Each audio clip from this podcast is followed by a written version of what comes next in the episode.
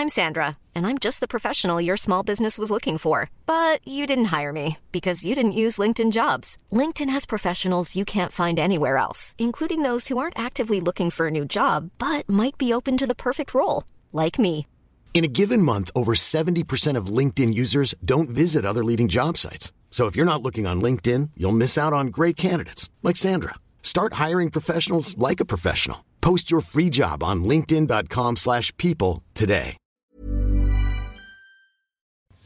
Face à l'info, 19h c'est l'heure. Bonsoir à tous. Tout de suite la minute info avec Sandra Chiombo. À Kherson, en Ukraine, les pro-russes veulent demander une annexion à Poutine. Ils veulent être des sujets à part entière de la Fédération de Russie. Selon le porte-parole du Kremlin, la question doit être clairement et précisément analysée par les juristes. La base juridique devrait être prête avant la fin de l'année. Toujours en Ukraine, plus d'un millier de militaires, dont des centaines de blessés, se trouvent dans l'Assyrie Azovstal. L'armée ukrainienne a dévoilé ces images du bataillon Azov, des photos qui témoignent de la brutalité des combats. Le site est toujours assiégé par les troupes russes à Mariupol, dans le sud-est du pays. Scandale des pizzas surgelées Buitoni, Santé publique France publie un rapport. 56 cas, dont deux décès en lien avec une contamination à la bactérie E. coli, ont été identifiés en France au 4 mai. Une dizaine de plaintes ont été déposées, la dernière en date hier. Attention. Au sommaire ce soir, alors que les épreuves du baccalauréat ont commencé dans un contexte de baisse généralisée du niveau scolaire, alors que notre rapport à notre langue s'effondre, en quoi l'enseignement est-il essentiel à la nation? L'édito de Mathieu Bocoté. À l'heure où l'inflation, à l'heure de l'inflation, quelles sont les conséquences de la hausse des prix sur la dette, de la polarisation de la consommation au décrochage du bio, en passant par la prolifération des arnaques et escroqueries aux promos en bonne réduction? L'analyse de Dimitri Pavlenko. Que retenir du rapport choc sur la gestion de l'immigration en France? La commission des lois du Sénat décrit l'échec de la gestion de l'immigration, des tribunaux débordés, un droit illisible, le décryptage de Charlotte Dornelas. Le surréalisme, c'est moi, disait-il le 11 mai 1904 naissait Salvador Dali, l'un des plus célèbres peintres du XXe siècle, le prince de l'extravagance, l'homme des provocations. Marc Menon nous raconte cet artiste espagnol.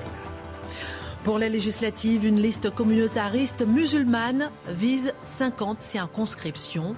L'Union des démocrates musulmans français entend décrocher des subventions publiques et pérenniser le mouvement. Tout cela en toute laïcité? L'édito de Mathieu Bocoté. Une heure pour prendre un peu de hauteur sur l'actualité avec notamment Dimitri Pavlenko qui n'est pas encore. C'est parti.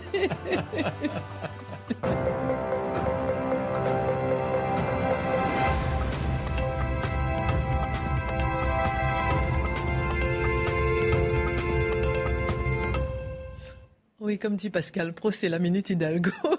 Il a dû être retenu dans Paris. Euh. Ça va, mon Mathieu? Toujours bien. Vous vous sentez un peu seul, là, non? Bah, Abandonné. Il se venge parce que vous avez montré sa photo hier. Ah oui, ah, c'est peut-être ça. Il est en fait, malin, il hein. boude. Il boude, il boude. cherche il la fait. vôtre. oui, il cherche la mienne. On n'avait jamais pensé qu'il avait une case de vide comme ça. Charlotte en pleine forme, Math- euh, Marc rayonnant. Ben, on va commencer et puis Dimitri nous rejoindra quand il arrivera. Alors, euh, peut-être qu'il est en train de passer son bac. Mais le baccalauréat, nouvelle formule résultant de la réforme de Jean-Michel Blanquer a débuté aujourd'hui, hein, on le sait, donc avec euh, les épreuves de spécialité. On va s'a- s'arrêter un peu, euh, Mathieu, sur l'éducation. Alain Finkielkraut, de passage hier au micro de Sonia Mabrouk sur Europe 1, s'est inquiété de l'effondrement de l'école, et plus particulièrement de l'effondrement du rapport à la langue chez les Français. Et c'est sur cette inquiétude que vous souhaitez revenir ce soir. Oui, Pourquoi parce qu'Alain Finkielkraut, sur cette question, la question de l'école, on pourrait dire qu'il s'est emparé de cette question il y a très longtemps et l'a placée au cœur de sa philosophie. Et pourquoi place-t-il cette question au cœur de sa philosophie? Parce qu'il considère avec raison que la question de l'école est au cœur de la cité. Euh, la question de l'école, je la résume à sa manière, et je pense qu'on peut tous être d'accord, la question de l'école pose la question de la transmission. C'est-à-dire, que voulons-nous d'une génération à l'autre, que voulons-nous d'une époque à l'autre conserver Quel est à la fois le noyau, l'ensemble des connaissances nécessaires pour évoluer en société, mais plus encore, quel est ce patrimoine sacré que nous tenons à transmettre d'une génération à l'autre parce qu'il nous est, je dirais, constitutif, il nous est essentiel. Et si nous le renions, nous nous renions nous-mêmes. Alors Finkielkraut, on le sait, ce n'est pas n'importe quelle figure dans la vie publique française. Il a rappelé disons, dans les 30 dernières années, 40 même dernières années, d'enthousiasme modernitaire absolu. C'est-à-dire la modernité, c'est bien, le mouvement, c'est bien, le, bougisme, pour dire comme Taguieff, c'est merveilleux. Finkielkraut est l'homme qui a toujours rappelé Faites attention, à travers ce mouvement perpétuel, nous pouvons perdre l'essentiel. À travers cette frénésie de la nouveauté, peut-être nous coupons-nous de l'héritage. Alors, la question de l'école, elle est centrale chez lui. J'ajoute, soit dit en passant, qu'il s'est désolé, je le recevais il y a deux semaines sur ce plateau. Il disait, elle été absente de la présidentielle. Hein, on a beaucoup dit ici que la question de la sécurité était absente de la présidentielle, la question de l'immigration était absente de la présidentielle, mais la question de l'école était aussi absente de la présidentielle. Ce n'est pas un détail, et Finkielkraut parle de l'effondrement du système scolaire, de l'école plus exactement. Alors, comment l'aborde-t-il comme une question philosophique? Et comme toute question philosophique, elle suppose une autre question, mais quelle est notre vision de l'être humain? C'est fondamentalement, qui voulons-nous éduquer à l'école? Qu'est-ce qu'on veut faire avec ce petit être qui rentre à l'école? Quel est notre objectif avec lui? Et Finkielkraut nous dit le propre de l'être humain, c'est d'être un héritier, d'abord et avant tout. Devant les modernes, devant les hyper-modernes, qui présentent l'être humain justement sur le mode de l'auto-engendrement, c'est-à-dire je me construirai moi-même, c'est le fantasme américain du self-made man absolu, je vais m'auto-construire, je vais me faire moi-même, je ne dépends de personne, je ne dépends de rien, je n'aurai un jour même plus de parents, je peux choisir mon propre nom et mon prénom, Finkelkraut dit un instant, l'être humain est un héritier et c'est dans la mesure où il consent son héritage qu'il peut ensuite le travailler et créer sa propre liberté. Donc, si c'est un héritier, c'est quelqu'un qui s'inscrit dans une continuité. Euh, c'est une formule magnifique de Finkielkraut. Nous naissons dans un monde qui nous précède et qui nous survivra. Autrement dit, l'être humain qui vient sur Terre ne peut pas se croire premier venu et dernier présent. C'est la tentation souvent, c'est le premier venu, tout m'appartient, dernier présent, je peux tout cramer, en dernière instance, il n'y aura pas de suite. C'est la question de la suite du monde. Alors, il faut avoir tout ça en tête pour comprendre la philosophie de l'école de Finkielkraut et voir le grand écart entre sa philosophie et l'école telle qu'elle est devenue. Il nous dit fondamentalement la fonction de l'école, c'est de transmettre un monde, donc d'introduire à ce monde qui nous précède et qui nous survivra. Elle doit aussi nous apprendre la liberté, mais nous apprendre que la liberté n'est pas un donné brut. La liberté s'apprend et s'acquiert par un travail de l'esprit. Une autre formule merveilleuse de Finkelkraut, on ne pense pas par soi-même de soi-même. C'est essentiel comme phrase. C'est-à-dire, c'est par le détour des œuvres, par le détour de la connaissance, par le détour de la littérature, de la philosophie, de la géographie, de l'histoire, qu'on peut peu à peu apprendre à penser par soi-même en prenant une distance justement par, les, par rapport aux humeurs de l'opinion, le mouvement de l'opinion, la mode du jour. La connaissance, la culture générale, le savoir permet de se construire soi-même sa propre culture et de conquérir sa propre liberté. L'école transmet aussi, nous dit Finkelkraut, une langue, et ça, c'est fondamental. Il y a une formule chez Finkelkraut dans son entretien chez Sonia Mabrouk qui m'a marqué. On donne aujourd'hui aux jeunes générations la parole avant de leur avoir donné la langue. C'est formidable. C'est-à-dire, on leur dit exprimez-vous. Mais que doivent-ils exprimer? S'il n'y a pas une culture qui est là, s'il n'y a pas un travail sur soi, s'il n'y a pas une piété minimale pour les œuvres, mais exprimez-vous. Ça donne des borborigmes, ça donne quelquefois les espèces de piaillements sur les réseaux sociaux, ça donne la société des emojis. Comment vas-tu? Comment vas-tu? Et là, c'est une forme de société attiédie, déconstruite. Ajoutons à cela donc la transmission d'une langue. Et là, ça, j'y reviendrai, mais une langue, ça ne se transmet pas simplement comme un code de communication. Ça se transmet par une littérature. Il n'y a pas d'apprentissage possible de la langue sans la littérature. Et en dernière instance, l'école nous transmet le sens des hiérarchies et des distinctions légitimes. Et ça, c'est fondamental. Devant la tentation du tout se vaut, tout est interchangeable. Soyons ce qu'on veut être. Hein, finalement, c'est l'espèce de grand, de grand égalisateur de la modernité. Ben, Finkelkraut dit non, il faut savoir discerner. Il faut savoir, par exemple, il y a une formule entre euh, telle œuvre qui est, je dire, euh, provoque une forme d'épanouissement de l'esprit et tel plaisir qui est un divertissement légitime, mais qu'on ne peut pas confondre. La dernière chanson rock qui nous excite et de l'autre côté euh, Beethoven, Bach, ainsi de suite, c'est pas le même univers. il y a des distinctions légitimes, et même si on dit tous les goûts sont dans la nature, tous les goûts ne sont pas de même nature. Alors quand on a tout cela à l'esprit, on dit l'école doit transmettre. Or, or, que nous dit Finkelkraut depuis plusieurs années, et aujourd'hui plus que jamais, c'est qu'elle a renoncé à transmettre. Et pourquoi a-t-elle renoncé à transmettre? Pour deux raisons. La première, parce que nous avons cru que notre monde ne valait plus la peine d'être transmis. Hein, c'est le, le traumatisme du 20e siècle. C'est le monde occidental qui, après les deux guerres mondiales, qui après la, bombe nucléaire, qui après les, catastrophes que l'on sait du 20e siècle, notre monde s'est dit est-ce qu'il vaut véritablement la peine d'être transmis? Est-ce que nous ne devons pas plutôt le déconstruire? Et le maître mot de la philosophie politique et de la philosophie plus largement ces 50 dernières années, c'est la déconstruction. Il faut tout déconstruire. Il ne faut plus admirer. Il ne faut plus avoir de piété. Il ne faut plus s'inscrire dans la continuité. Il faut tout recommencer. C'est le fantasme de la table rase. Donc on regarde l'héritage, on regarde le passé, on regarde les œuvres et on se dit tout ça, ça ne m'impressionne pas. Et c'est le refus du moderne d'être impressionné par quoi que ce soit, sauf par le dernier gadget technologique. Donc il y a quelque chose de très beau chez lui. Il nous dit, chez Finkielkraut, cette école qui ne nous apprend plus à admirer, qui ne nous apprend plus à transmettre, qui ne croit plus à la valeur de la transmission d'un monde, eh elle fait le contraire de sa mission. Et qu'est-ce qu'on voit aujourd'hui? Effectivement, quand vous réduisez les œuvres au racisme, à la xénophobie, à la transphobie, à l'homophobie, à toutes les phobies disponibles sur Terre, ben alors pourquoi transmettre un monde aussi effrayant, un monde aussi détestable? Recommençons à zéro. Et ensuite, l'autre tentation qui a poussé à la déconstruction de l'école, c'est évidemment cet idéal de l'authenticité de l'élève qui devait construire par lui-même son propre savoir. Et ça, c'est intéressant. C'est que l'individu, l'enfant, on lui ferait violence si on lui impose des codes culturels, des œuvres, si on lui apprend à, respecter non seulement des règles, mais un certain contenu de connaissances. On dit que c'est du gavage aujourd'hui. Eh bien, construisant lui-même son propre savoir, puis on dit en plus, grâce à la technologie, faut pas mémoriser, faut pas apprendre, nul besoin, Google est là pour ça. Eh bien, qu'est-ce que ça fait? Ça fait une école qui a trahi sa propre mission. Finkelkraut fait le procès de cette école qui a trahi sa propre mission. Beaucoup de questions à vous poser. On fera un tour de table tout à l'heure puisque ce sont des, euh, des sujets qui parlent directement à Marc Menon et beaucoup de questions. Mais pour l'instant, encore une question. En France en particulier, est-ce que l'école n'a pas aussi pour mission peut-être principale, vous me direz, de transmettre la nation? En France en particulier, mais pas exclusivement.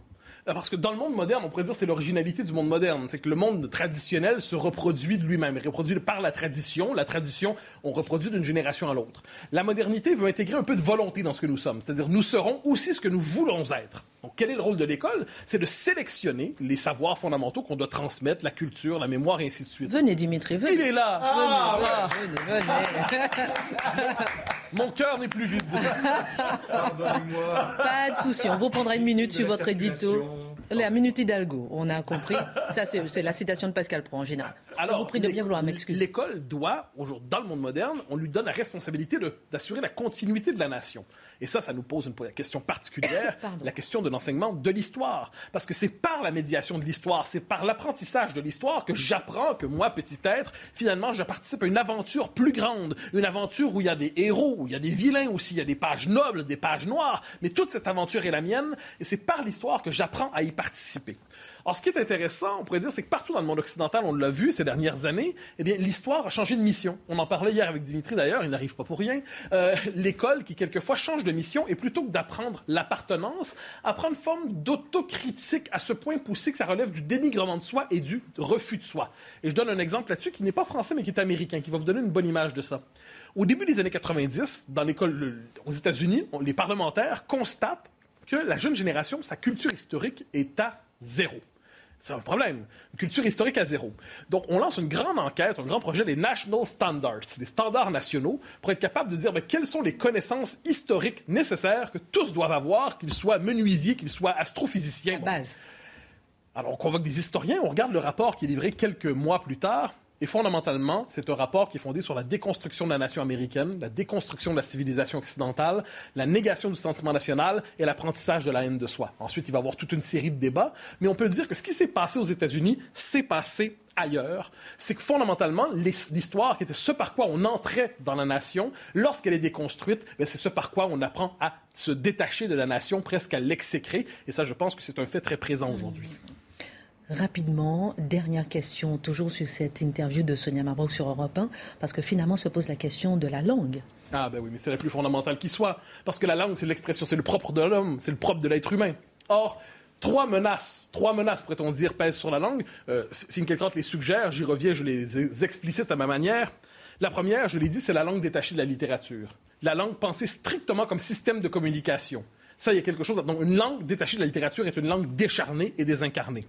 La deuxième, c'est la langue victime de la novlangue. Novlangue managériale, on la connaît tous, novlangue aussi idéologique et médiatique quelquefois, où le vocabulaire, les mots, ne servent plus à dire mais à masquer où les mots ne servent plus à raconter mais à falsifier, où les mots servent quelquefois à créer des réalités artificielles. C'est tout la manipulation idéologique du langage. Nous sommes ici à l'école d'Orwell. Et le dernier point, ça plaira à Marc évidemment, c'est ce danger incroyable de l'écriture inclusive qui non seulement déstructure la langue, mais plus encore la massacre et l'enlaidit. Il faut regarder un texte en écriture inclusive et se demander comment ça se prononce. Et on a l'impression d'entrer à l'école des fous de ce point de vue. Donc je dirais que la reconquête de l'école passe par la reconquête de la langue et la reconquête de la langue se passe par la, reconquête de l'école. De ce point de vue, allons à l'école d'Alain Finkielkraut. On médite et on revient.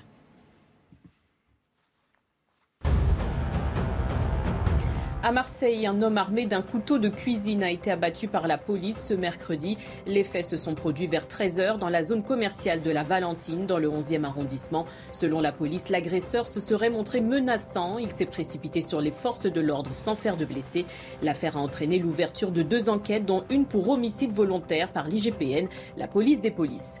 Le Rassemblement national présente 569 candidats aux législatives des 12 et 19 juin prochains. Parmi eux, Marine Le Pen, elle entend conforter sa place de première opposante à Emmanuel Macron. Selon Robert Ménard, le maire de Béziers, une majorité pour Macron serait un moindre mal face au danger que représente Mélenchon. L'Afrique du Sud face à une cinquième vague de contamination au Covid-19. Elle est portée par deux sous-variants d'Omicron. Selon un épidémiologiste sud-africain, l'expérience vécue sur place peut guider le monde entier et l'aider à se préparer à vivre avec le Covid.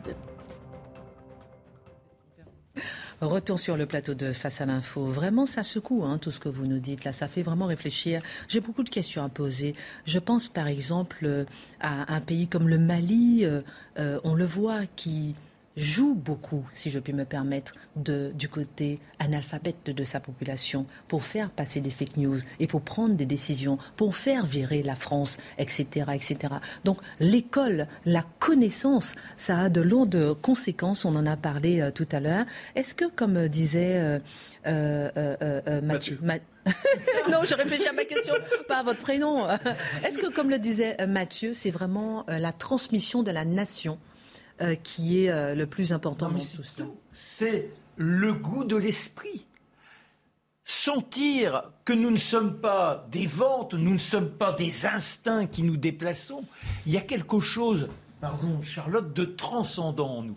Et c'est quoi cette transcendante C'est l'agitation de l'esprit. Pour qu'elle puisse se manifester. mon, Marc, pardon. Ça, par exemple, vous nous le dites tout le temps. Moi, la question que je me pose, mon cher Marc, c'est comment ça se fait que nous, euh, au, Alain Finkielkraut, on en ait conscience mais que ça n'existe plus à l'école. Eh ben parce que déjà, il y a un problème. Pourquoi personne n'en a conscience? Ben Personne n'en a conscience parce que euh, c'est comme s'il ne fallait plus avoir le moindre effort. Or, c'est déjà dire aux enfants, un jour, vous connaîtrez des choses merveilleuses dans n'importe quel domaine, mais il va vous falloir investir, il va vous falloir engager, il y aura des difficultés. Mais la grande récompense, c'est ces instants où on a l'impression d'atteindre quelque chose de magique. Et déjà avec les mots. Et les mots, il faut leur, présenter comme étant des récompenses. Ne pas accepter de leur dire écoutez quand vous parlez, et là faites un effort. N'ayez pas un esprit de perroquet, ayez un esprit de création. Quant à l'histoire, bah oui, quand on voit aujourd'hui l'ensemble des hommes politiques, quand ils transforment la laïcité en multiculturalisme, ça montre bien qu'ils n'ont rien compris à l'histoire. L'histoire, c'est toute une lignée, et quand on a le mot laïcité et une loi, ce n'est pas par hasard. Il y a donc un esprit de la loi que l'on a oublié aujourd'hui avec la deuxième chronique de Mathieu. Je reviens, mais sur le manque d'éducation, on fait passer toutes sortes de messages à la population. Euh, Charlotte et ensuite Dimitri. C'est le meilleur moyen de l'abrutissement général. Mais c'est le meilleur moyen. Ça, c'est sûr et certain. Mais euh, moi, ce que, ce que, ce que j'ai aimé là dans la chronique de Mathieu, c'est que souvent, quand on aborde par hasard l'école entre autres sujets, c'est comme sur beaucoup d'autres sujets, on nous dit il y a un problème de manque de moyens. Alors oui, sans doute, euh, évidemment, c'est toujours mieux dans une classe quand vous avez 12 élèves plutôt que 35. Bon, très bien. mais cela étant entendu, vous pouvez continuer euh, avec la même, euh, la même vision de l'école. Vous pourrez avoir 12 élèves par classe, ils ne sauront pas mieux lire, ils ne seront pas plus attachés à leur littérature ou à leur pays. Et il y a deux choses, moi, qui m'ont marqué. C'est dans les années, enfin, toutes les années du pédagogisme, on vous disait, le professeur n'a plus rien à apprendre à son élève. L'élève sait tout, il faut le faire sortir de lui-même. Déjà, c'est une perte de temps monstrueuse, hein, quand bien même ce serait vrai. Et la deuxième chose, c'est, souvenez-vous, Vincent Payon, qui avait écrit un livre qui s'appelait La Révolution n'est pas terminée, dans lequel il expliquait que pour lui, il était ministre de l'Éducation nationale, l'école devait servir à arracher les enfants à leurs déterminismes familiaux, nationaux, historiques. Donc arracher les enfants à tout ce qu'ils sont, à tous les héritiers, enfin les arracher à l'héritage même euh, qu'ils doivent digérer. Et ensuite, vous avez évidemment euh, l'invitation euh, de toutes mm. les associations du monde pour éveiller les consciences des enfants qui ne sont même pas construites. Il y a des intelligences qui ne sont pas construites, on veut éveiller des consciences. Mathieu, je vous donne le mot de la fin tout à l'heure, mais Dimitri, comment arriver à cette élévation de l'esprit mm. et à cette importance de l'école bah, dans un monde où c'est l'influenceur qui est roi C'est-à-dire la vie facile, la vie simple. Oui, vous savez, moi je suis un peu monsieur chiffre, mais il faut regarder les choses dans les années 60 dans les années 50-60, les gens entraient à l'école à 6 ans, ils en sortaient à 14 ans. Ils étaient allés pendant 8 ans à l'école. Et ils apprenaient un savoir de base qui leur permettait ensuite d'être des forces de travail. Aujourd'hui, on demande, on veut on dit aux enfants, faut faire des études. Et en fait, on va passer un temps conséquent de sa vie. Ça va être 15 à 20 ans qu'on va passer dans les études. Parce que aussi, les enjeux du monde ont changé, sont plus complexes. On attend plus des individus dans une société de services que dans une société industrielle, hein, évidemment. Mais c'est vrai qu'il y a eu ces effets des réformes. Et par exemple, ce que, ce que vient de dire Mathieu sur l'histoire est absolument terrifiant. Et, ça, un jour, ça, on, se dira la même chose en France. On aura des, des individus sans passé, sans histoire. Donc il, il faut arriver à une espèce d'équilibre entre des, de, passer de l'école aux études, dans des formats évidemment de, des durées de vie plus longues, mais qui soient aussi des lieux d'apprentissage de l'esprit critique et tout. Mais ça, ça, ne sera jamais ouvert à 100% de la population. Ça, en revanche, ça c'est. Sauf que le gamin qui était au certificat d'études, il avait le goût des mots. Vous alliez au bistrot, ils étaient tout fiéros de pouvoir de temps en temps se laisser aller comme des poètes, même si c'était argotique. Ils avaient ce plaisir-là. Aujourd'hui, on communique, on ne parle plus, il a raison. Et on perd notre identité. Ah, bien évidemment. Alors, deux, deux, tout petits derniers mots. Le problème, c'est évidemment, vous parliez avec raison des fake news, le problème, c'est quand l'école elle-même s'idéologise. Et je pense que c'est un des graves problèmes aujourd'hui, c'est que l'école, plutôt que transmettre patrimoine de connaissances, de culture, se met au service d'un programme idéologique. Ça, c'est un problème de fond.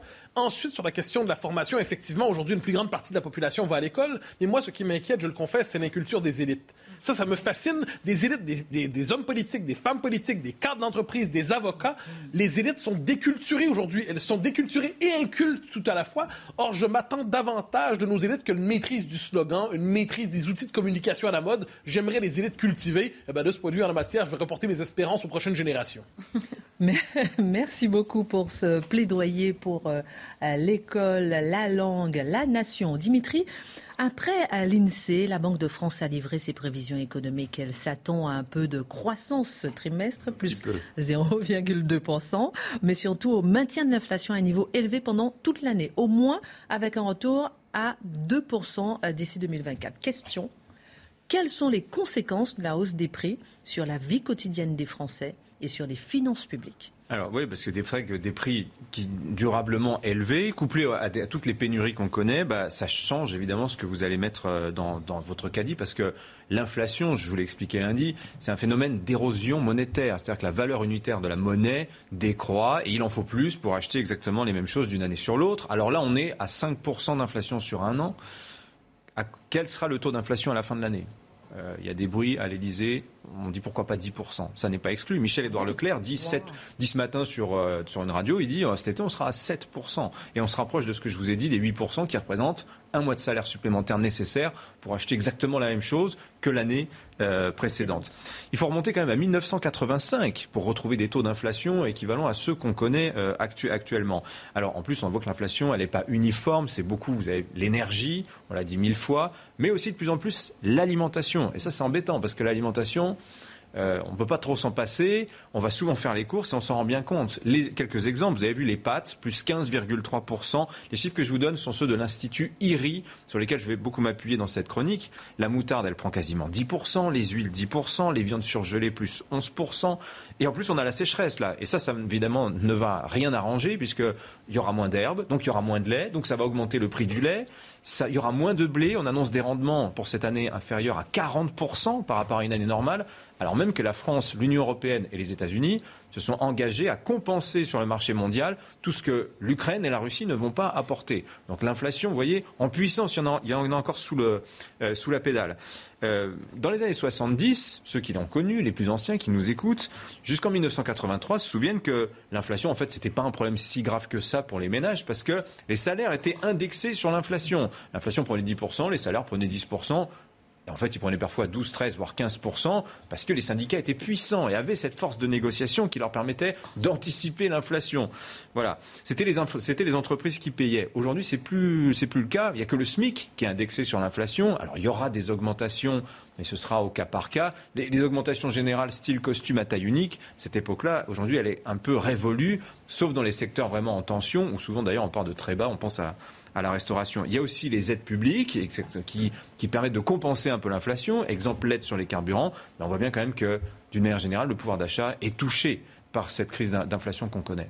Alors, comment les gens s'adaptent? On va marquer une pause, on revient. Ce qui est intéressant, sans euh, déflorer votre chronique, c'est hmm. quand même de voir que les Français, vous allez nous le dire, sacrifient leur hygiène corporelle. Eh oui. Non, mais c'est hallucinant. Le déodorant et les brosses à dents. Alors, on voit ça dans un instant, on marque une pause. À tout de suite.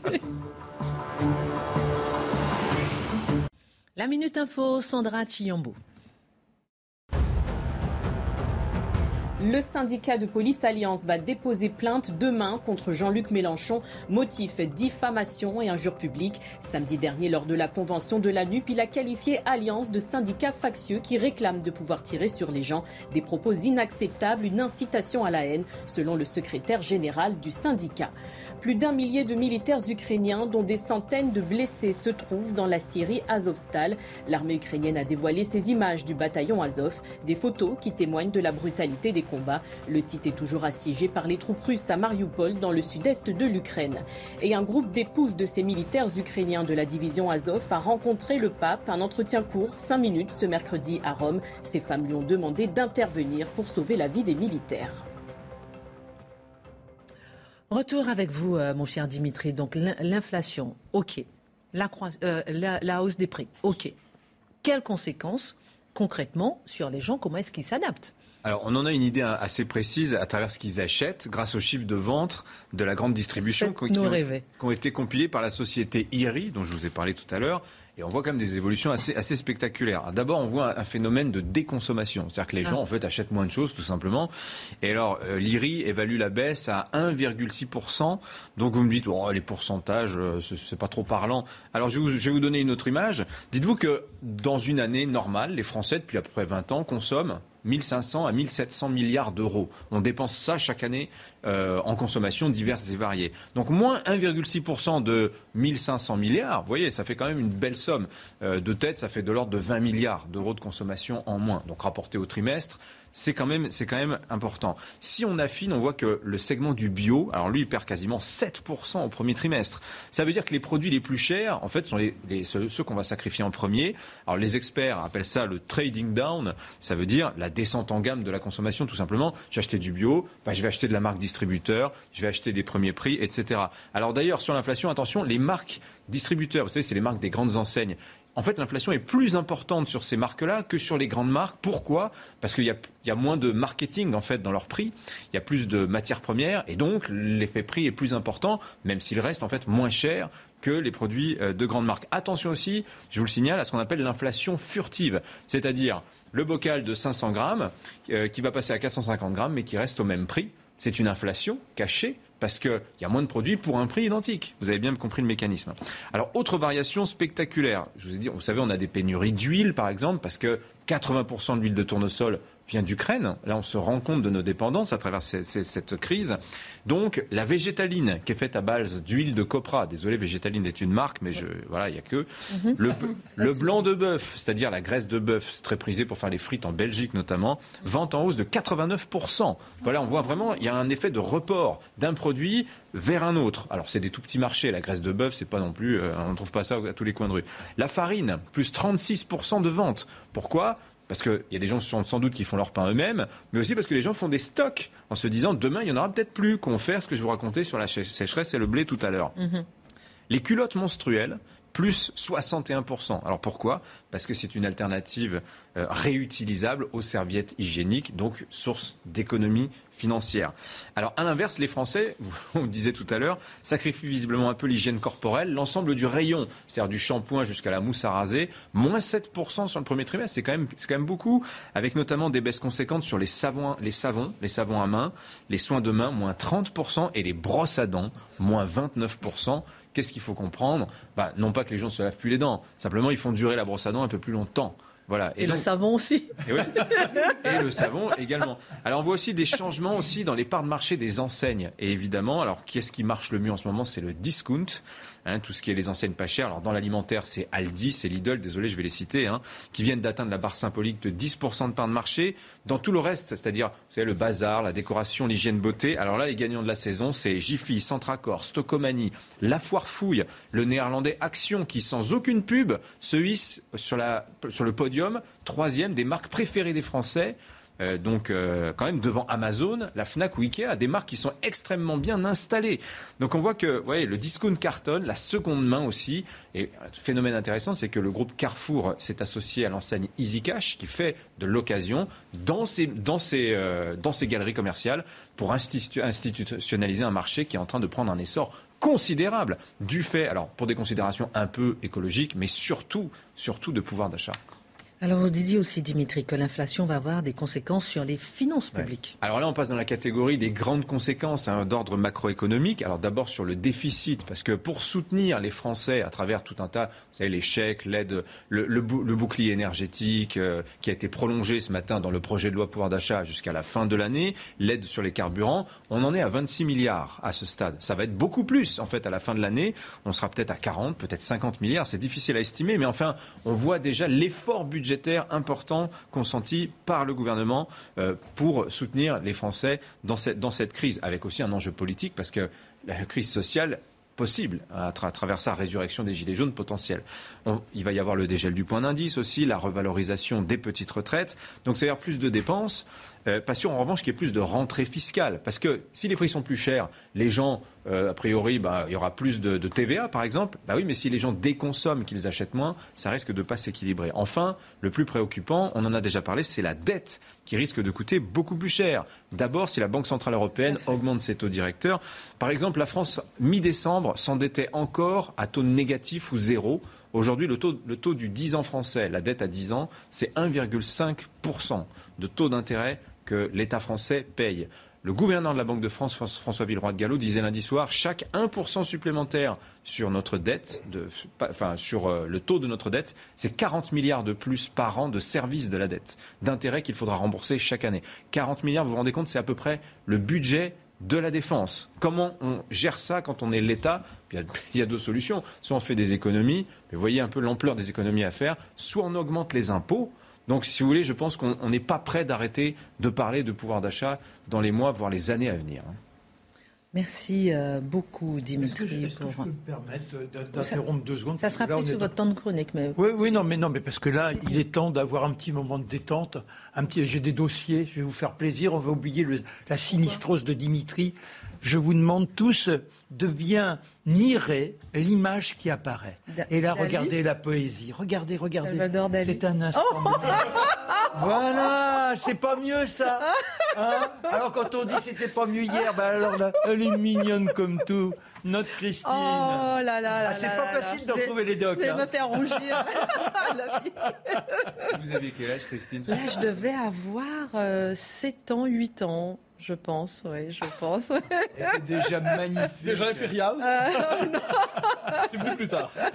non, non, je n'ai jamais été, je ne serai jamais. En tout cas, merci pour... Bah non, mais ça va mieux, hein. Ça va mieux après les chroniques. Finalement, on a vu la... On vous a vu bébé, on vous a vu à 2 ans, on vous a vu à 7 ans, on vous a vu à 10 ans. 4 ans. C'est 8. 4 ans, 10 ans on, va faire un petit, on va faire un petit patchwork de tout ça la semaine prochaine. Merci pour cette surprise. Ah non, non, non. ah non, à deux, non, non, non. Là, c'est à deux, c'est compliqué là. Euh, on aimerait bien une photo de vous à deux, par contre. Ah, mais avec plaisir. Habillé. non, non, on restera à dos parce que sinon. bon, allez. Merci Marc Menant pour cette parenthèse enchantée. La commission des lois, Charlotte, du Sénat, vient d'adopter un rapport intitulé Service de l'État et immigration, retrouver sens et efficacité. Que retenir de cette étude de 120 pages qui se penche sur la situation de la gestion de l'immigration en France? Alors, c'est une mission qui a été conduite par le président de la commission des lois euh, lui-même, hein, qui est le sénateur LR euh, François-Noël Buffet.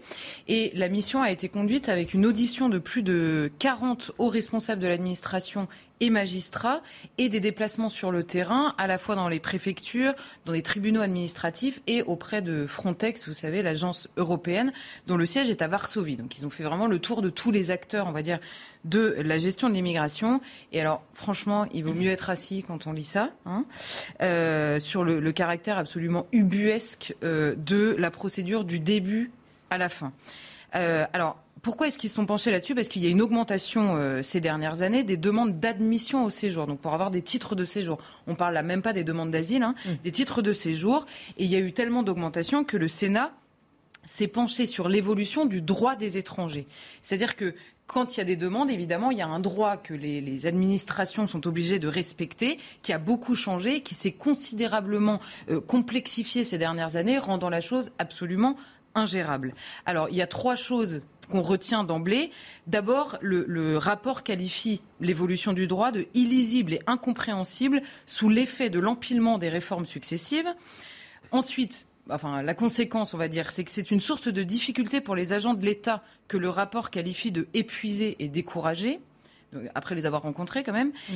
Et il pointe une nouvelle chose, c'est que ça devient un fonds de commerce pour certains cabinet d'avocats et de juristes qui n'hésitent pas évidemment à exploiter les failles mm. de la complexité de cette procédure, parce que qui dit procédure complexe dit contentieux euh, nombreux.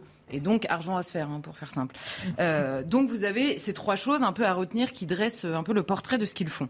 Et l'énorme problème, on va dire, à l'échelle du pays, c'est que surtout ça engendre une inefficacité absolue euh, dans la gestion de cette immigration. Vous avez une procédure qui est cassée de plus en plus à mesure qu'elle devient de plus en plus complexe, des éloignements à la fin pour ceux qui ne peuvent pas rester, qui sont empêchés par cette même procédure, un retour des personnes qui, par hasard, quand on arrive à en éloigner certaines, ils reviennent quelques jours après, et évidemment euh, euh, du personnel euh, administratif qui est absolument découragé et qui raconte tous la même histoire, c'est-à-dire on ne sait même plus à quoi sert notre travail. Alors quand on, part du principe, on part du début, on va dire, le, la demande de titre de séjour qui sature complètement les préfectures. On a eu 271 000 premiers titres accordés en 2021. C'est le seul chiffre qu'on connaît. Pourquoi? Parce que l'administration est tellement débordée qu'elle ne mesure plus que le nombre de dossiers qu'elle a traités. Les demandes ne sont même plus mesurées par l'administration puisqu'il y en a trop qui n'arrivent même pas à suivre le nombre de demandes qui arrivent à leur service. Et la spécialité, en l'occurrence l'accord euh, des, premiers titres, occupe plus de la moitié des 4000 agents des services des étrangers en préfecture. Donc vous avez la moitié des agents qui, sont, euh, voilà, qui, ne font que ça toute la journée. Alors pour faire ces demandes, et alors là c'est l'exemple peut-être le plus saisissant de ce rapport, pour faire ces demandes évidemment en préfecture, il faut prendre un rendez-vous à la préfecture. Et comme il y a beaucoup de demandes, les créneaux de rendez-vous sont rares. Or tout ce qui est rare est cher. Et alors, pourquoi est-ce que je dis ça? Puisque là, je cite le rapport, cela crée un phénomène inédit et massif de revente des rendez-vous en préfecture et ils parlent, eux, de véritable trafic. C'est-à-dire que vous avez des, des, trafiquants qui, avec des robots informatiques, prennent tous les rendez-vous à mesure qu'ils existent sur les sites des préfectures et qui revendent ces rendez-vous de 20 à 600 euros aux étrangers qui ont besoin d'aller à la préfecture. Alors Beauvau a essayé de mettre en place des rendez-vous, enfin des heures de créneaux aléatoires, ce qui a rendu la chose encore plus complexe. D'abord parce que les trafiquants sont mieux équipés en termes de robots informatiques. Et la deuxième chose, c'est que les préfectures ne s'y retrouvent plus parce qu'il y a des connexions euh, intempestives à tout moment euh, du jour et de la nuit.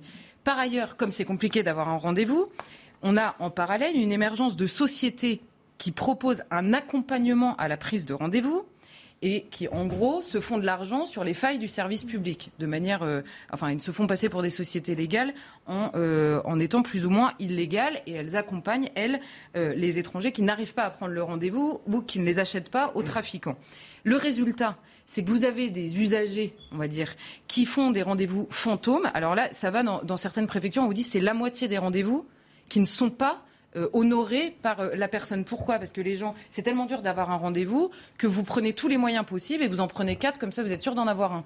Résultat, vous venez une fois, et puis les trois autres, il n'y a plus personne. Donc vous voyez que les, comment dire, le, cercle est complètement vicieux, euh, enfin, vicieux et vicié, euh, puisque euh, vous n'arrivez plus à prendre des rendez-vous et par ailleurs, en plus, les rendez-vous ne sont pas systématiquement honorés. Alors, outre la désorganisation que vous décrivez, quelles sont les conséquences d'un tel encombrement des préfectures? Alors la conséquence, notamment de cet exemple-là, on va rester sur celui-ci, c'est la massification des contentieux. Pourquoi? Parce qu'il y a une multiplication des experts en procédure. Alors là, euh, il les cite, hein, c'est les associations de défense des droits des étrangers, certains cabinets et syndicats d'avocats, ainsi que le défenseur des droits. Quel est leur rôle dans cette histoire? Reprenons notre histoire de rendez-vous. Eh bien, leur rôle, c'est de contraindre l'administration à accorder un rendez-vous puisque c'est un droit d'avoir un rendez-vous en préfecture pour obtenir un titre de séjour. Vous avez ces experts en contentieux qui vont, aller emmener les étrangers devant les tribunaux administratifs pour contraindre la préfecture à accorder un rendez-vous. Donc résultat, c'est l'engorgement non plus seulement des préfectures, mais également des tribunaux administratifs. Et en plus, il faut, comme preuve, pour pouvoir assigner, on va dire, la préfecture à vous donner un rendez-vous, il faut simplement une capture d'écran qui peut être anonyme, euh, une capture d'écran qui montre que vous avez tenté de prendre un rendez-vous. Résultat, vous comprenez bien que devant le juge, c'est gagné à tous les coups. Donc, alors, pour vous donner une idée, à Paris, c'était 3000 en un an, 3000 euh, cas de ce fameux référé euh, conservatoire, 3000 cas devant le tribunal administratif de Paris, euh, ça, fait beaucoup, ça fait 10 par jour, euh, enfin, ou un peu moins, 8 par jour. La conséquence, donc évidemment, c'est l'engorgement euh, des tribunaux administratifs et des juges administratifs qui vous expliquent qu'ils sont devenus des secrétaires des pré-rendez-vous de préfecture. Ça les occupe, pour vous donner une idée, c'est 41,6% des, des affaires enregistrées par les tribunaux administratifs aujourd'hui en France. C'est monstrueux comme proportion. Alarmant. On revient dans un instant. La pause, Minute Info. Le masque ne sera bientôt plus obligatoire dans les transports. La dernière grande restriction anti-Covid va disparaître en France dès lundi prochain. L'annonce a été faite par le gouvernement. Peu après cette déclaration, l'Agence européenne de la sécurité aérienne a annoncé la levée de la même mesure dans toute l'Union européenne. Retour des maths dans le tronc commun à la rentrée. Les élèves dès la première sont concernés. Jean-Michel Blanquer l'a annoncé ce mercredi. En plus des deux heures d'enseignement scientifique, 1h30 devrait être ajoutée. Depuis la réforme du lycée en 2019, les maths ne faisaient plus partie des matières enseignées à tous les lycéens. Volodymyr Zelensky face aux étudiants de Sciences Po ce mercredi. En direct de Kiev, le président ukrainien s'est adressé à eux par visioconférence. Il regrette que l'OTAN n'ait pas trouvé une place à l'Ukraine avant la guerre. Il a déclaré si l'alliance avait intégré l'Ukraine, il n'y aurait pas eu de guerre. Charlotte, retour avec vous justement. Je ne sais pas si je pose ma prochaine question, bien vous terminez. Euh, juste finir sur ces petits chiffres, je vous disais, en gros, les requêtes relatives aux droits des étrangers, c'est donc 41,6% des tribunaux administratifs qui ne gèrent pas que ça. Donc vous comprendrez si par hasard vous avez besoin d'un tribunal administratif, pourquoi tout est euh, très long. En appel, c'est plus de 50%. Simplement, le droit des étrangers, et là, je ne vous parle même pas de la question des demandes d'asile, qui, elles aussi, passent par les préfectures et potentiellement les tribunaux. Le tout avec petit détail, une aide juridictionnelle, donc qui est accordée euh, gracieusement avec, euh, grâce à l'argent du contribuable, on va dire, une aide juridictionnelle pour le droit des étrangers qui dépasse désormais 60 millions d'euros par an. Alors, très rapidement, euh, Charlotte, dernier mot. Le rapport se penche également sur les, les, éloignements d'étrangers et cela n'a pas l'air beaucoup plus facile. Est-ce que c'est le même problème C'est exactement en quelques secondes? C'est exactement le même problème. La question, c'est que le droit, l'empilement des notions de droit est devenu clairement une source d'insécurité juridique. En réalité, le, le, rapport parle avec poésie, on va dire, de byzantinisme procédural. Et c'est-à-dire que les juges eux-mêmes vous disent il y a des étapes dans la procédure, on ne comprend même pas pourquoi ça existe. Et alors, je vais aller très vite, mais pour arriver à la fin, on vous dit en plus pour vous donner une idée de, parfois ce qui est ubuesque dans le droit, le, la première cause d'échec de l'éloignement. Alors, bon, vous savez, la procédure d'éloignement, déjà, c'est, ah pour vous donner une idée, c'est 5,7% des OQTF qui sont réellement exécutés. Vous imaginez la complexité de la procédure pour qu'il n'y ait que 5% des personnes à qui un préfet dit vous n'avez rien à faire en France qui sont effectivement éloignées. Et alors là, le rapport du Sénat vous dit la première cause d'échec de l'éloignement, c'est le refus du test PCR par le clandestin. Parce que c'est parce que c'est son droit. Il peut refuser le test PCR. Donc échec. Vous avez fait toute la procédure, vous avez signifié à la personne et organisé son retour. Il refuse le test PCR. Le deuxième, c'est le refus d'embarquer dans l'avion. Donc échec. Ben, oui, donc ça suffit. de l'éloignement, puisque vous savez que c'est chronométré dans le temps. Vous avez 90 jours pour éloigner quelqu'un. Si vous n'y arrivez pas au bout de 90 jours, vous êtes obligé de le laisser libre, mais ça peut être à cause d'un refus de test PCR. Les Français apprécient. Alors, Charlotte, petite question subsidiaire, réponse très très courte, mais je ne peux pas ne pas poser cette question. Après un rapport comme celui-ci, un constat, à la limite que nous on décrit assez régulièrement, et après? Bah, et après, les sénateurs qui travaillent souvent très bien d'ailleurs sur ce genre de mission et sur ce genre de rapport font toujours des propositions. Le problème, c'est que comme souvent les propositions qui sont travaillées, elles, elles euh, restent lettres mortes. Merci beaucoup Charlotte. Le surréalisme, c'est moi, disait-il. C'était Salvador Dali. Il est né le 11 mai 1904 et Marc Menon, vous allez un peu nous conter l'un des plus célèbres peintres du XXe siècle. Alors, il est à Figueras, en Catalogne, à 25 km de la France. Le père, il est notaire et avocat. Ah, on attention, la maman, elle est là, Philippa. Ah, ne le touchez pas. Elle le prend dans ses bras, elle le bichonnera, elle est d'une attention invraisemblable. Tout ça sous le patronage du petit ange. Ah, il est là en photo sur le mur. C'est celui qui l'a précédé, son frère, qui est mort à un an d'une gastroentérite. Et donc l'enfant est élevé sous ce patronage-là mais toujours les précautions de la maman. Et quand on fait aussi attention qu'on a un surdoué, il est précoce en tout, forcément, ça développe le goût du caprice, les colères. Mais le père, il peut pas tolérer ça. Mon garçon, tu feras rien, allez hop les punitions tombent. Donc d'un côté, l'excès d'amour, et, à côté, et, le bâton. À 4 ans, il se révèle. Oh, il y a des amis qui viennent avec une petite palette de peinture il apprend immédiatement les couleurs et on voit qu'il y a là une patte exceptionnelle. Le père y prêtera extrêmement attention que l'enfant puisse se développer tant et si bien qu'à 6 ans, il organisera même une exposition dans la maison avec ce qu'il a réussi au fusain. Mais arrêtons-nous à 5 ans. Un jour, la maman lui dit, nous allons aller faire une grande promenade. Alors ils sont là, il est guilleret, difficile à maintenir à la main, et on entre dans le cimetière, on se présente devant une sépulture, et elle dit, eh bien voilà, il faut que ton frère te connaisse. Et le petit Salvador regarde, il découvre inscrit Salvador. C'est-à-dire que, et au même moment, la maman lui dit, tu sais, c'était un génie. Et là, il écrira des années après, j'avais la sensation d'être l'enfant qui renaissait, celui qui prolongeait l'autre. Et alors, ça lui donne une force encore plus grande.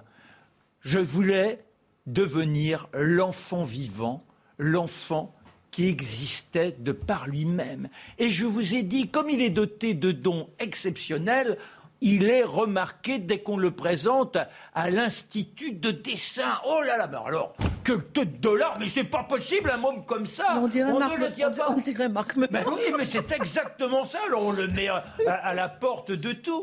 Et l'été, on va à vacances à Cadaqués.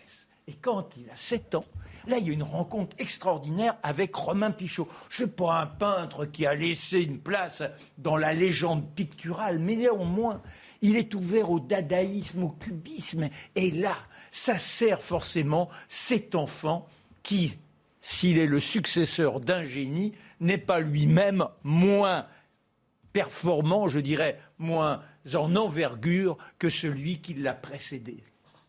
Malheureusement, un drame épouvantable. Il a une sœur, Adamaria, il l'adore. Il, il, il, dit Allez, pose, pose, pose. Ah, elle fait tout ce qu'il veut dans la famille, à part le père. Et alors, à 16 ans, maman est rappelée par le Seigneur. Et là, c'est le drame épouvantable. Pour essayer d'oublier cette douleur, le père l'envoie à Madrid, que là-bas, il découvre les beaux-arts, qu'il puisse vraiment s'épanouir et atteindre la dimension qui est la sienne. Là encore, impossible de le mater. D'ailleurs, il dira un jour à ses professeurs, il est hors de question que je passe un examen devant vous. Vous savez, avec cette grandiloquence, vous n'avez pas les capacités pour me juger. Alors, on le met dehors, mais ce qui est intéressant, c'est qu'il est en autodidacte devant les grands maîtres, les grands maîtres italiens de la Renaissance. Il va devant Léonard, il va devant Raphaël, il va devant Velasquez. Ah, Velasquez. Il veut tellement s'identifier à ce personnage. C'est là on revient à la chronique de Mathieu tout à l'heure. Si vous n'avez pas une imprégnation supérieure, vous ne pouvez pas vous réaliser. Et il découvre qu'il portait des moustaches à l'envers. Eh bien, il sera Velasquez à tout jamais, excentrique dans ses tenues. Je n'ai pas le temps de vous raconter l'ensemble forcément, mais arrêtons-nous sur celle qui va bouleverser sa vie. Il est à Paris, la grande troupe des surréalistes, justement, Breton, Éluard. Et il les invite, eh bien, à Cadaquès, dans la maison euh, familiale. Et les voilà, Éluard se présente avec une femme d'une beauté inouïe, Elena Ivanovna Diakonova. Elle est née à Moscou. Elle est tellement douée, elle a suivi de belles études que le tsar lui a accordé l'autorisation d'être institutrice. Malheureusement, après la maladie l'a prise et la tuberculose, la voilà au sanatorium en Suisse. Qui rencontre-t-elle? Celui qui ne s'appelle pas encore Paul Éluard. Et c'est l'illumination. Et contrairement à ce que l'on dit, ce ne sont pas les vaccins qui ont permis de guérir de, la tuberculose, ce sont les sanatoriums. Et ils repartent d'Iray, ils se marieront. Et le voilà bah, avec sa femme. Et puis le fruit de cette union merveilleuse.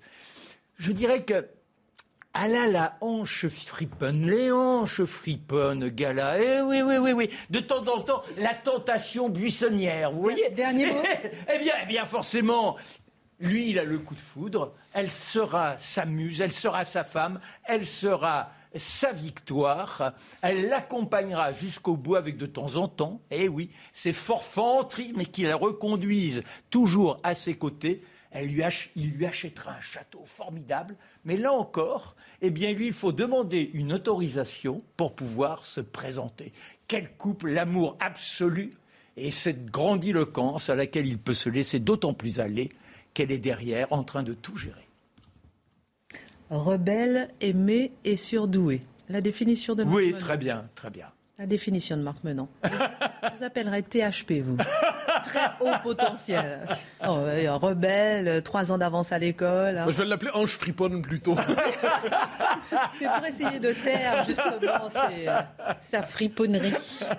Dernière partie. On apprenait ce matin dans le Figaro que l'Union des démocrates musulmans français entend présenter des candidats dans 50 circonscriptions, alors qu'il y a 10 ans, elle n'était présente que dans 10 circonscriptions. L'objectif déclaré de l'UDMF est de décrocher des subventions publiques et pérenniser le mouvement. Mathieu Bocoté, que penser de cette initiative pour les législatives ben, D'abord et avant tout que ce mouvement non seulement s'inscrit dans la durée, mais qu'il parvient à s'étendre. Ça demeure groupusculaire, on dira, mais il s'inscrit dans la durée, il s'étend, ce qui veut donc dire que les conditions sociologiques qui permettent le développement de tel mouvement elles-mêmes s'étendent.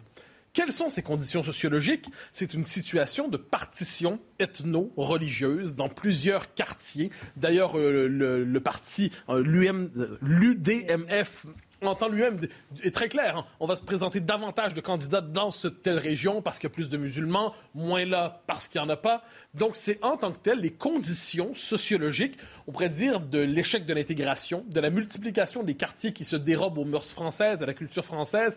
Il y a donc désormais des conditions sociologiques qui permettent l'émergence d'un mouvement qui est objectivement séparatiste. Séparatiste au sens où il entend rompre avec la culture commune il précise, c'est important, qu'il veut avoir accès à la subvention publique. Donc on est dans un mouvement qui a l'intention, traduisons, de se professionnaliser. De se professionnaliser, donc de faire ce petit parti a pour vocation de devenir un lobby qui va normaliser un discours islamiste dans la vie politique française. Il faut savoir, c'est quand même de ça dont nous parlons. Ce qui est intéressant, en un sens. C'est le slogan, c'est l'affiche qu'on peut voir, je crois. donc, c'est une femme voilée, l'affiche. Et le slogan, c'est Votez pour vos libertés, la France, c'est nous tous. C'est les couleurs tout, de l'affiche d'Obama. Alors, tout, tout, oui, très juste, tout est dans cette affiche. Premièrement, c'est l'instrumentalisation de la culture française, de la référence à la liberté, de la référence à l'émancipation individuelle par l'islamisme, qui s'empare des principes français, qui s'empare des principes à prétention universelle au cœur de la culture politique française, et qui dit un instant, on va retourner la, laïcité à notre service. La vraie laïcité, qu'est-ce que c'est? C'est de pouvoir porter son voile. Soit dit en passant, ce que disent aussi certains écolos, euh, qui eux ne sont pas dans ce petit mouvement, qui disent la liberté pour une femme, c'est de pouvoir porter sa, sa burqa ou son burkini. Alors, quoi qu'il en soit, c'est une instrumentalisation par l'islamisme des permissions accordées par le multiculturalisme. Ce n'est pas très surprenant parce qu'on en a l'habitude. Je donne un exemple, soit dit en passant, en 2012. La citation n'est plus présente sur le site, mais au moment de la fondation du parti, il y avait cette citation. Un État qui interdit à une femme en niqab de circuler n'est pas digne de s'appeler un État démocratique et encore moins laïque. Autrement dit, la démocratie consiste à légitimer le niqab et à légitimer en fait les marques d'un islam, pas tout l'islam évidemment, mais d'un islam conquérant qui cherche à tout prix à se visibiliser dans l'espace public et qui utilise les failles présentes dans les sociétés libérales et démocratiques pour justement les retourner contre les sociétés d'accueil et briser les mécanismes d'intégration au nom d'une conception falsifiée de la lutte contre les discriminations. Alors je pense qu'on a avec cela, je dirais, un bon résumé du programme de ce parti. La Minute Info, on continue. Je vais vous demander est-ce qu'on assiste à quelque chose de semblable ailleurs dans un instant? À Kherson, en Ukraine, les pro-russes veulent demander une annexion à Poutine. Ils veulent être des sujets à part entière de la Fédération de Russie. Selon le porte-parole du Kremlin, la question doit être clairement et précisément analysée par les juristes. La base juridique devrait être prête avant la fin de l'année. Plus d'un millier de militaires ukrainiens, dont des centaines de blessés, se trouvent dans la Syrie Azovstal. L'armée ukrainienne a dévoilé ces images du bataillon Azov, des photos qui témoignent de la brutalité des combats. Le site est toujours assiégé par les troupes russes à Mariupol, dans le sud-est de l'Ukraine. Scandale des pizzas surgelées Buitoni. Santé publique France publie un rapport. 56 cas, dont deux décès en lien avec une contamination à la bactérie E. coli, ont été identifiés en France au 4 mai. Une dizaine de plaintes ont été déposées, la dernière en date hier. Des listes communautaristes comme celle-ci, est-ce qu'il n'y a qu'en France ou bien c'est ailleurs? Non, ça, existe ailleurs comme proposition, aux Pays-Bas par exemple, et ainsi de suite. Mais la méthode normalement utilisée par les lobbies ethno-religieux, les lobbies communautaristes, ça consiste plutôt à s'intégrer dans des partis politiques déjà existants pour y faire valoir leurs revendications et faire en sorte que l'ensemble de la société doive les entendre. Parce que quand vous êtes une petite partie marginale comme ça, on peut dire ce sont les marginaux, ça ne compte pas, c'est périphérique. Mm. Quand vous réussissez à vous faire entendre dans les grands partis et à les multiculturaliser idéologiquement, eh bien là, autrement dit, vous avez un amplificateur politique et idéologique incroyable. Trois exemples de ce point de vue, différents mais qui, correspondent à ce modèle.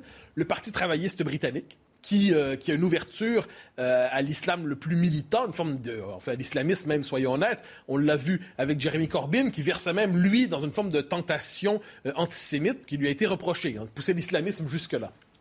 Euh, dans le cas du Parti démocrate américain, c'est plus compliqué. C'est le parti qui conjugue toutes les minorités et dans les faits, les questions ne sont pas les mêmes aux États-Unis. Mais les revendications, notamment hispaniques, passent souvent, pas exclusivement, aussi par le Parti républicain, mais par le Parti démocrate.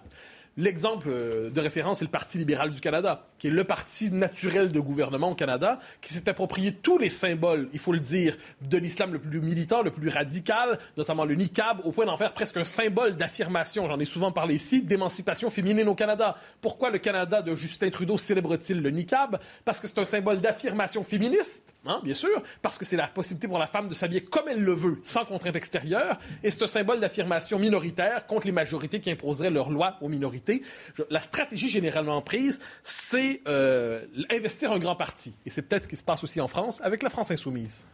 Une minute avant de terminer notre émission, vous venez de l'évoquer, la France insoumise a reçu l'appui de 69% des musulmans au premier tour de la présidentielle. La principale tentation communautariste sur le plan politique, est-ce qu'elle n'est pas là? Oui, sans le moindre doute. Alors, on est dans une volonté de conquête d'un parti. La mouvance indigéniste, décoloniale, racialiste a voulu s'emparer et s'est emparé à bien des égards du logiciel idéologique de la France insoumise. On le voit, et je donne un exemple, Ouria Boutelja, figure centrale de la mouvance indigéniste, dit Jean-Luc Mélenchon, c'est notre prise de guerre. C'est notre prise de guerre parce qu'on était capable de conquérir cette figure, autrefois un laïcard militant, qui est désormais un multiculturaliste ardent, qui veut même abolir la loi sur le séparatisme. Ce n'est pas un détail. Et qu'est-ce qu'on voit à travers ça? C'est qu'un des grands pôles de la vie politique française, le pôle révolutionnaire gauche radicale, et ça a été inversé, a changé de vocation, a changé de mission. Les indigénistes s'en sont emparés dans les faits.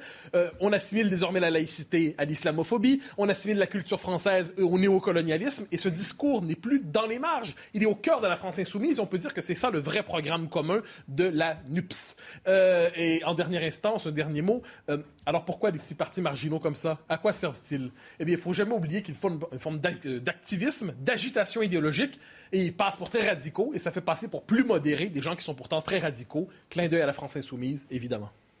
Merci beaucoup Mathieu Bocoté. Merci à tous pour cette émission. Tout de suite Pascal Pro et ses invités et à demain 19h. Even when we're on a budget, we still deserve nice things. Quince is a place to scoop up stunning high-end goods for 50 to 80% less than similar brands. They have buttery soft cashmere sweaters starting at $50, luxurious Italian leather bags, and so much more. Plus, Quince only works with factories that use safe, ethical, and responsible manufacturing. Get the high-end goods you'll love without the high price tag with Quince.